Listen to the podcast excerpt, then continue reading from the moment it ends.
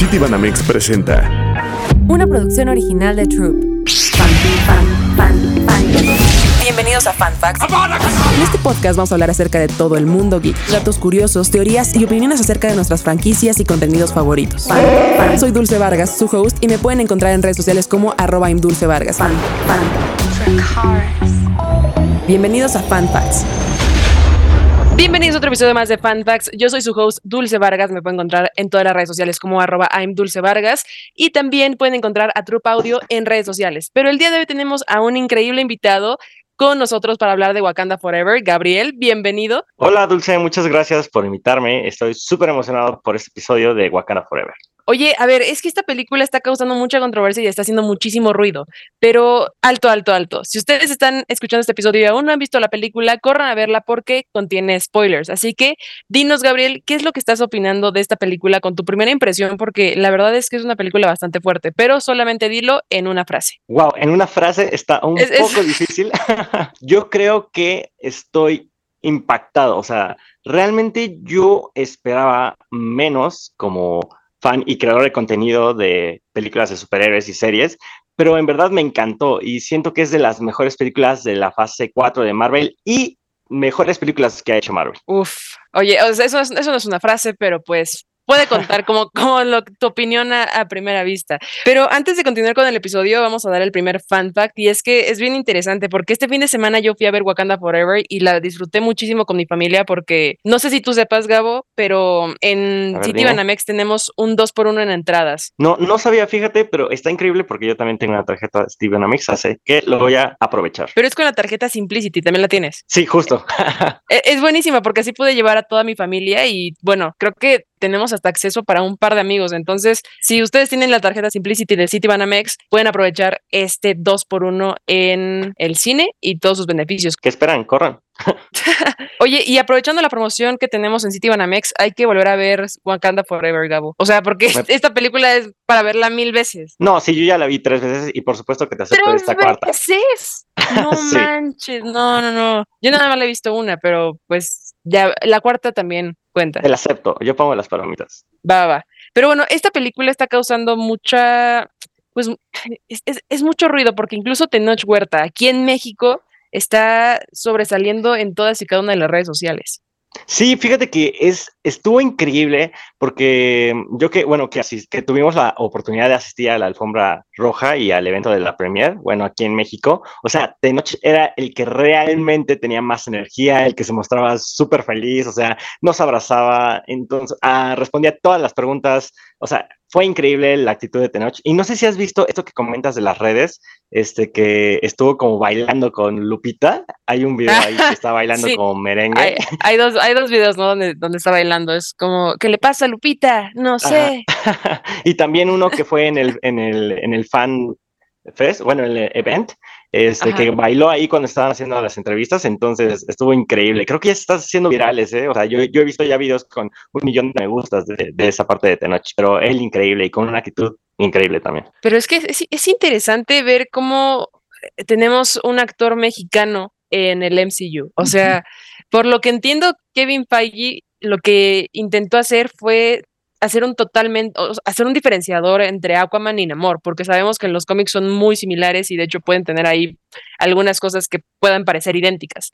Pero en este caso, hacerlo de la cultura mexicana creo que fue un gran acierto y más porque eh, Black Panther es una película que habla de la inclusión, ¿no? Entonces, el hecho de, de agregar como nuestra cultura, siento que los mexicanos lo estamos sintiendo como un abrazo de parte de Marvel Studios. Sí, y fíjate que es bien interesante porque lo que se comentaba es que iba a ser como de la cultura latinoamericana, ¿no? O mesoamericana, ¿no? O sea, ves que abarca más partes que... Sí, puede incluso ser Guatemala. Exacto. Y creo que está haciendo un buen restringimiento de la gente de Latinoamérica por eso mismo, pero también como que hay eh, opiniones encontradas de lo mismo que tú comentas, ¿no? De, ay, que es que él era de Atlantis y que por qué le cambian esto y que inclusión forzada, pero la mayoría de la gente, yo como he visto en las redes sociales, les está gustando esta, esta adaptación de un amor más mexicano y latinoamericano. Y es que, a ver, cada una de las escenas en donde aparece el amor impone. O sea, no sé tú cómo lo sentiste, pero impone bastante, es un gran villano y todos los fans ya estamos pidiendo una película individual de él porque realmente tiene el potencial para, para tener más películas a futuro. O sea, si ya le dieron una serie al Soldado del Invierno y a, Falcon, que no le den una película o una serie en amor sería algo muy absurdo. Yo estoy completamente seguro, Dulce, que le van a dar una película en solitario a Namor. O sea, se la merece. Yo, sin miedo a equivocarme, espero. Creo que Namor es uno de los mejores villanos de esta fase 4. Si no, es que el mejor. O sea, estoy dudando, estoy pensando todavía cuántos villanos ha habido.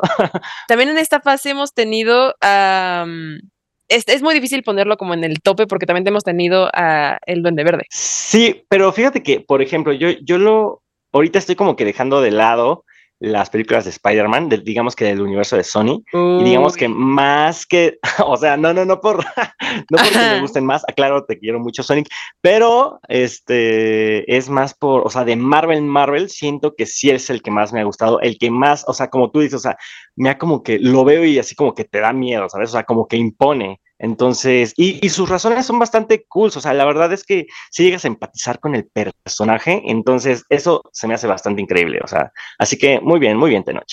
Es, es bastante interesante, pero a ver, aquí va un fun fact, y es que Pantera Negra fue la película, o bueno, la primera película de superhéroes en ser nominada a un Oscar, estoy hablando de la primera entrega. ¿Tú crees que pase lo mismo con esta? Porque... Vaya, o sea, los efectos especiales, el guion, creo que de hecho Leticia Wright habló acerca de eso en una, me parece que fue en un video de Yamil, Yamil, saludos si está escuchando esto, pero este, él le preguntó que, qué es lo que, si fue Yamil o fue Red Solo. Ah, no sé, yo creo que fueron cualquiera de los dos, porque yo estaba al lado de los dos, ¿sabes? Entonces tengo, tengo el video grabado. Sí, es que, tengo como tengo como los clips de Leticia Wright en mi cabeza, pero ya no me acuerdo exactamente. Bueno, Red Solo también, saludos a Red Solo. Pero bueno, alguien de, uno de los dos le preguntó que qué sentía en este, en regresar al set sin, sin su hermano, ¿no? Sin Chadwick. Entonces ella dijo que está encantada con lo que hicieron con el guion, que ella pues sí se sintió un poco triste al regresar al set de Pantera Negra, pero que al final el guion y cómo escribieron el personaje y cómo desarrollaron toda la trama, pues fue lo que le hizo creer en el, en, en el proyecto y creo que también fue un gran acierto manejarlo de esa forma y que los actores se sintieran identificados con ciertas cosas y que se sintieran pues hasta cierto punto cómodos, porque pues al final perder un miembro del cast tan importante, pues sí debe ser algo pues muy duro, pero el hecho de que se hayan sentido cómodos con la historia también ayuda a que se den las cosas, ¿no? Fíjate, Dulce, que, o sea, al inicio de la película, eh, sí es, yo siento que una escena fuerte porque es algo referente a, a Chadwick, ¿no?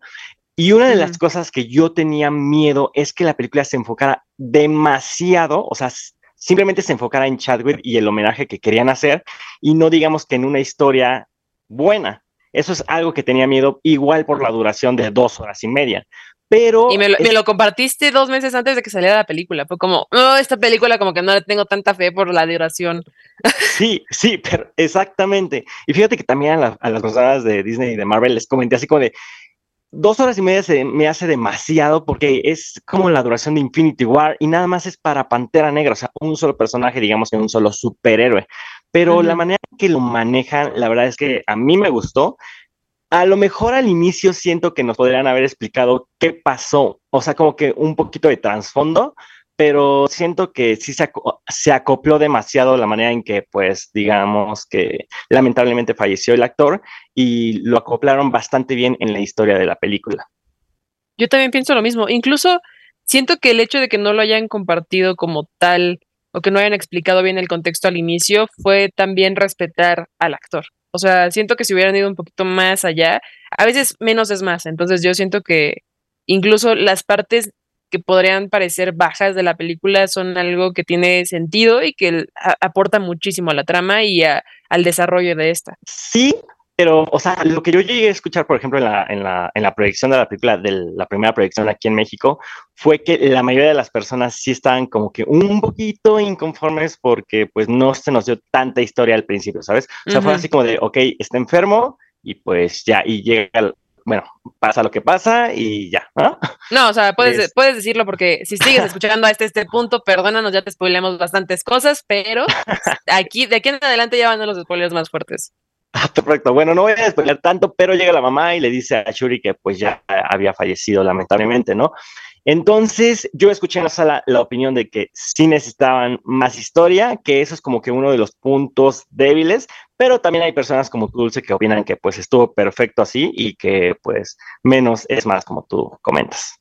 Exacto. Oye, otro fun fact que se me hace bastante interesante, yo sé que tal vez no es tanto como, no, no, no es tanto para aportar a la trama, pero Danai Girara, que es la actriz que interpreta a Okoye, fue la primera en rasurarse su cabello. Wow. Eh, eh, Gran dato.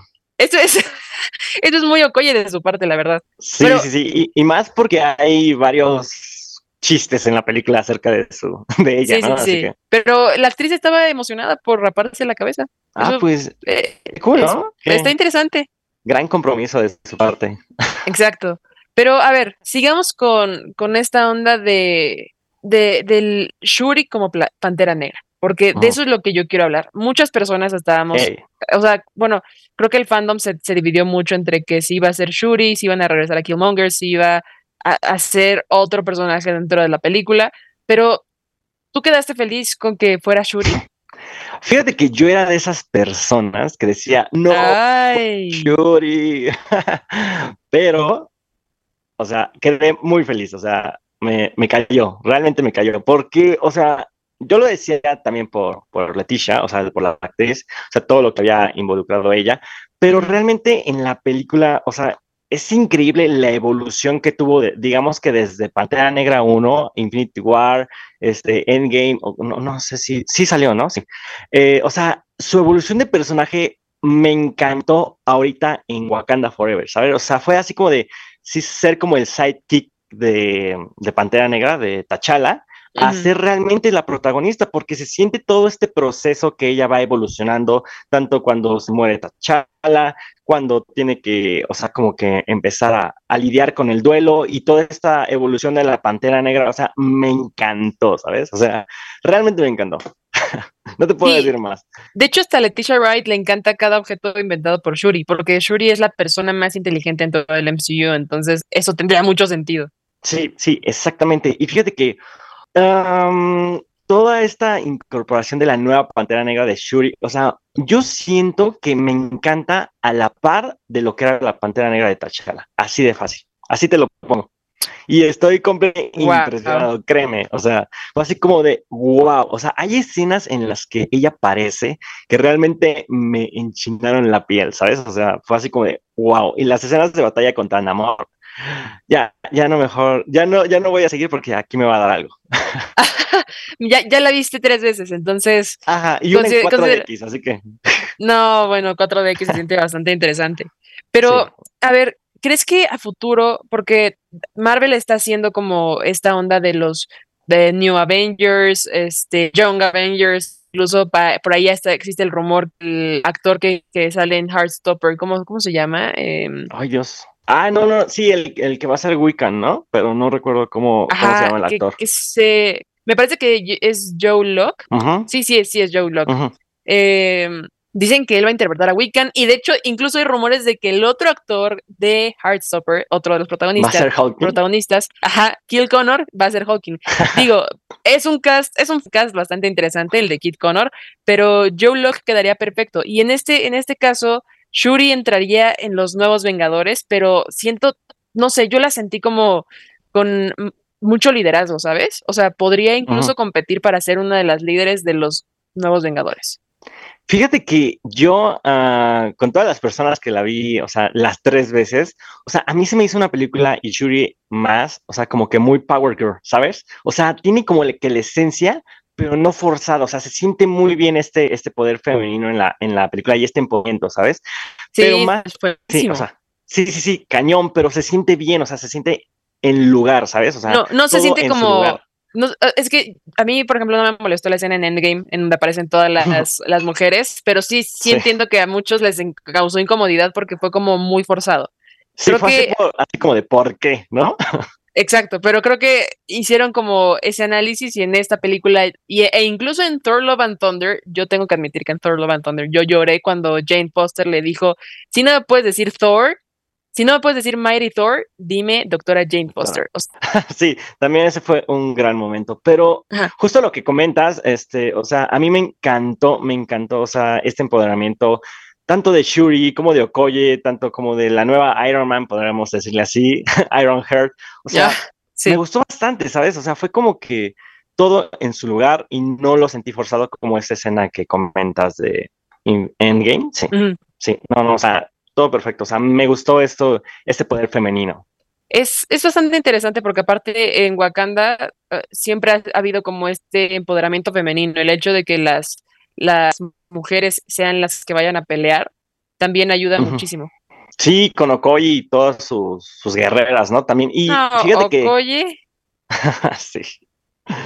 Y fíjate que con los nuevos, la nueva incorporación de los trajes de parte de Shuri para Okoye, o sea, a mí me gustó bastante, aunque varias personas que dicen que parecen Power Rangers, los nuevos trajes de, que hizo Shuri para Okoye, entonces yo crecí viendo Power Rangers y les aseguro que no, no se parecen en nada. Según yo, no se parecen en nada a los trajes de Shuri a los Power Rangers. No, no se parecen. O sea, digo, las personas ya dicen eso porque ya quieren molestar el CGI de Marvel, pero en realidad yo siento que hicieron un muy buen trabajo. Eh, fíjate que la nueva Iron Man, bueno, Iron Heart, no me disgustó, ¿sabes? O sea, yo pensé que mm, digamos que la mayoría de las personas lo que iban a sentir es que, ay, es que no es Iron Man, es que no es Tony Stark, pero es que es una historia completamente diferente, ¿sabes? Y una esencia completamente diferente.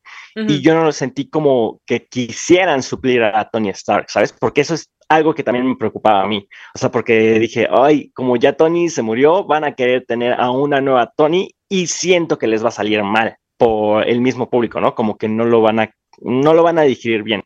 Pero creo que este nuevo personaje tiene su propia esencia y a mí, a mí me gustó bastante. Creo que sí le falta un poquito de desarrollo, o sea, no es así como que tan guau, pero para eso vamos a tener su serie. Exacto, o sea, todavía hay que darle tiempo, hay que darle tiempo. Siento que va a ser un muy buen personaje. Exacto. Ahora, hablando un poquito de la película, este, ya ves que comentábamos que la película y el guion están muy bien desarrollados y que justamente Leticia, pues, le gustó mucho de la peli. ¿Sabías? O sea, este es un fan fact, pero ¿sabías que Wakanda Forever iba a tratar de una cosa totalmente distinta? ¿Te imaginas una película diferente? O sea, yo en este punto digo, no, yo digo que este fue el mejor producto que nos pudieron haber entregado, pero originalmente pues em, se iba a tratar de los problemas que estaba enfrentando T'Challa después de, de Endgame. Fíjate que sí me puedo imaginar una película diferente, porque digamos que en los cómics pues hay mucha historia, ¿no? Entonces todo este conflicto de Namor y T'Challa, pues yo creo, creo y por lo que había leído, o sea, sí, sí iba a entrar Namor como, digamos, villano, ¿no? O sea... sí, sí. De hecho, eso ya se rumoreaba desde hace mucho tiempo, o sea, desde... Sí, sí, sí. Desde la desde que salió la primera, creo. Justamente, entonces sí imagino una historia diferente con Doom de por medio, ¿sabes? Si eso hubiera sido interesante. No, pero, pero Doom, se lo están aguantando. Yo siento que lo van a, lo van a lanzar, no sé si con Ant-Man o no sé. No, es que mm, sería como ¿eh? un guiño, porque en Ant-Man obviamente el que va a brillar va a ser Kang. Pero siento que sí, puede haber un guiño por ahí. Fíjate que en la película, cuando dicen de la máquina esta que detecta vibranio y que un científico la había construido y así. O sea, cuando todavía no habían dicho que era Iron Heart, yo, o sea, dije, oh Dios. O sea, no nos van a decir quién es, pero a lo mejor es como un guiño a Doom, ¿sabes? Yo lo pensé así por todo lo del vibranio, por todo que esta máquina realmente ocasionó el problema entre Namor y Wakanda. Entonces dije, wow, les quedó increíble, pero ya después nos dijeron que no, entonces vos como de, ah. Ah, bueno. ah, bueno, entonces ya me voy. Ah, bueno, está, está bien. Oye, ahora vamos pasando un poquito a, los fan facts. Normalmente tú ya conoces el, formato, has escuchado el podcast. Tenemos al final de cada episodio tres fan facts. Me tienes que dar tres fan facts de la película o de alguna cosa alguna cosa que tenga que ver con la película de Marvel. Entonces, por ejemplo, yo, quiero empezar con Terminator 2. Eh, fue una película pues bastante innovadora en su época, pero eh, Wakanda Forever se inspiró mucho en esta. ¿En serio? Sí, o sea, Kugler detalló que, pues básicamente la historia de la secuela fue una gran inspiración para cuando, eh, cuando estaba escribiendo Wakanda Forever. Wow. Entonces, e, eso es bastante interesante. O sea, nada que ver Terminator 2, pero ahí está. Ahí está, ahí está el fan fact. Exacto. Ahora, compárteme un fan fact de, de, Wakanda Forever. Algo que digas, ok, esto tal vez casi nadie lo sabe, o yo vi esto en la película y puede ser una teoría, puede ser un fan fact, pero algo que, que digas, eh, esto lo tiene que ser más personas. Oh, Dios mío, me agarraste en curva. este, a ver, déjame. Y yo diciendo que escuchas el podcast. no, no, no, sí, pero ahorita como que estaba así como pensando como, como toda bien la película metido. y toda la trama y así, y ahorita fue así como de pam, pam. Y justamente. No, es que, o sea, te tengo que agarrar en curva. y lo hiciste perfecto.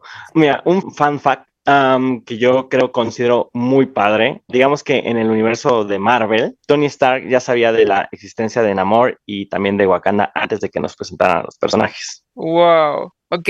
Sí, y en una secuencia, no sé si de Iron Man 1 o de Iron Man 2, aparece, digamos que atrás del mapa, o sea, ya identificada Wakanda y identificada Atlantis, o en este caso Talocan. Ah, creo que sí, creo que sí, pero, pero decía Atlantis. Eh, creo que no se llega a leer nada, ¿sabes? O sea, pero sí está como que muy identificado cerca de donde nos dijeron que estaba Talocan. Ah, ¿Mm? ok. Eso, eso, es bastante, eso es un muy buen fan fact.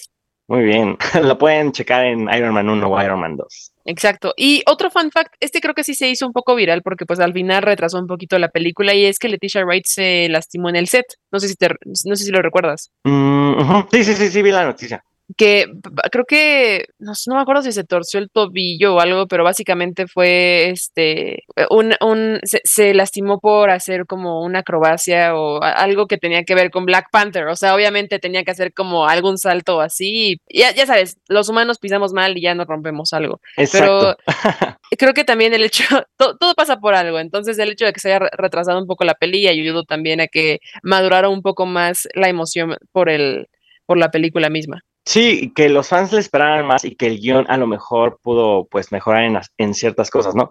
Y realmente es una muy buena película y mm, contestando a lo que me habías dicho, yo mm. realmente sí siento que um, va a estar nominada a los Oscars. Se va a ganar un Oscar mínimo. Sí. Estoy 100% segura. Sí, sí, yo también, completamente. Pero, a ver, otro, otro fan fact. A ver, quiero, quiero saber qué, qué otro fan fact tienes. Este, este, este podcast es básicamente de fan facts, así que tienes que soltar todos los que tengas. ok, uh, otro fan fact es que en una escena, Namor golpea a un Baku en el uh -huh. pecho y le rompe, este, pues, armadura, que es una armadura que es como, digamos, que una fusión de una madera de Wakanda y también vibranio. Y en la película se menciona que el vibranio de Namor es puro y es por eso que puede romper pues este vibranio de Wakanda de algunas cosas, ¿sabes? Es por eso que puede lograr perforar el vibranio del de traje de Shuri. Es que eso fue muy impresionante, ¿no? O sea, ver que, que el vibranium se estaba este, lastimando fue como, sí, ¿qué, qué sí, está sí, pasando en este momento? Ajá, es como de, todo lo que creíamos y lo que sentíamos en nuestros corazones se rompió. Es así como de, ¿qué está pasando? No lo digo yo, lo dice la ciencia. Exactamente. Oye, pero a ver, otro fan fact es que Wakanda es una nación unificada. Básicamente se oculta en el continente africano y Wakanda se encuentra en esta región sin salida al mar, que inicialmente estaba formada por 18 tribus que se unieron bajo una misma bandera y esta es la de Wakanda. O sea, este es un, este es un fan fact que puedes sacar en una plática cuando vayas con tus amigos por pizzas y así, porque nadie va a saber que eran 18 tribus las de Wakanda. Wow, esa sí no me la sabía, ¿eh? Es un buen, un buen dato que, que puedes sacar en, en, la hora de la cena o a la hora de, de salir de la película para, para, ser todo un experto Exacto. en superhéroes. Eh, es, a ver, tu, tu saludo, se te olvidó hacer tu saludo. Pero ¿cuál de todos? Superhéroes, bienvenidos al podcast. Superhéroes, ¿cómo están? Yo soy Gabriel Mirex y estoy en el podcast de Dulce Vargas de FanFacts. Exacto. Pero bueno, ya, ya para ir cerrando, yo la verdad necesito volver a ver Wakanda Forever. O sea, tú ya la viste tres veces, considero que podemos tú verla una cuarta, yo verla una segunda vez y, y aprovechar el 2x1 de City Banamex con la tarjeta Simplicity. De hecho, Por incluso supuesto. podemos invitar a nuestros amigos. Sí, sí, sí, claro. Si ustedes que están escuchando este podcast ya tienen su tarjeta Simplicity de City Banamex o están pensando en tramitarla, pues esta es una gran opción para que puedan aprovechar este y muchísimos más beneficios. La verdad es que como amantes del cine amamos el 2x1 y ¿por qué no aprovecharlo? Además, una, una película dos por uno, amigos, palomitas, todo queda perfecto. Wakanda Forever en México, 10 de 10. Sí, no se puede negar a ese plan. Y ahora sí, vamos a cerrar el podcast. La verdad es que esta película da muchísimo, muchísimo de qué hablar. Esta película va, va a dar como, creo que abrió un horizonte gigante para, para el universo cinematográfico de Marvel y es el ejemplo de cómo se tienen que manejar las películas de superhéroes en casos de, o sea, como en emergencia. Es porque aparte creo que no tenían nada planeado de, de que se muriera Chadwick Boseman, entonces creo que lo adaptaron muy muy bien y va a ser como, siento que esta película va a ser como las películas de, de Batman de Nolan, en donde la usen como ejemplo para seguir produciendo más películas. Sí, perfecto. Precisamente esa película la, la, voy a tomar como ejemplo, y sí, tienes razón, Dulce. Es como el ejemplo de cómo hacer una película de superhéroes seria y con un homenaje, pero que sin perder la esencia y la acción y lo que los fans están esperando. Exacto. Y pues nada, muchas, muchas gracias, Gabo, por estar aquí en este episodio. Si escucharon un poquito de interferencia, lo grabamos a distancia, pero saben que no podemos faltar con el episodio semanal de FanFacts los días martes. No se olviden de seguir a Troop Audio. Yo soy su host, I'm Dulce Vargas. ¿Y a ti cómo te pueden encontrar en las redes, Gabo? A mí me pueden encontrar en todas las redes, YouTube, Instagram y en todas las redes como Gabriel Mirex. Eso, bueno, pues muchas gracias. Si te interesan más datos curiosos, no olvides que tenemos más episodios disponibles de Marvel, Los Simpsons y de muchísimas otras cosas. Así que nos vemos la siguiente semana. Hasta luego, superhéroes. Cámbiate la tarjeta en el Banco Nacional de México. City Banamex presentó.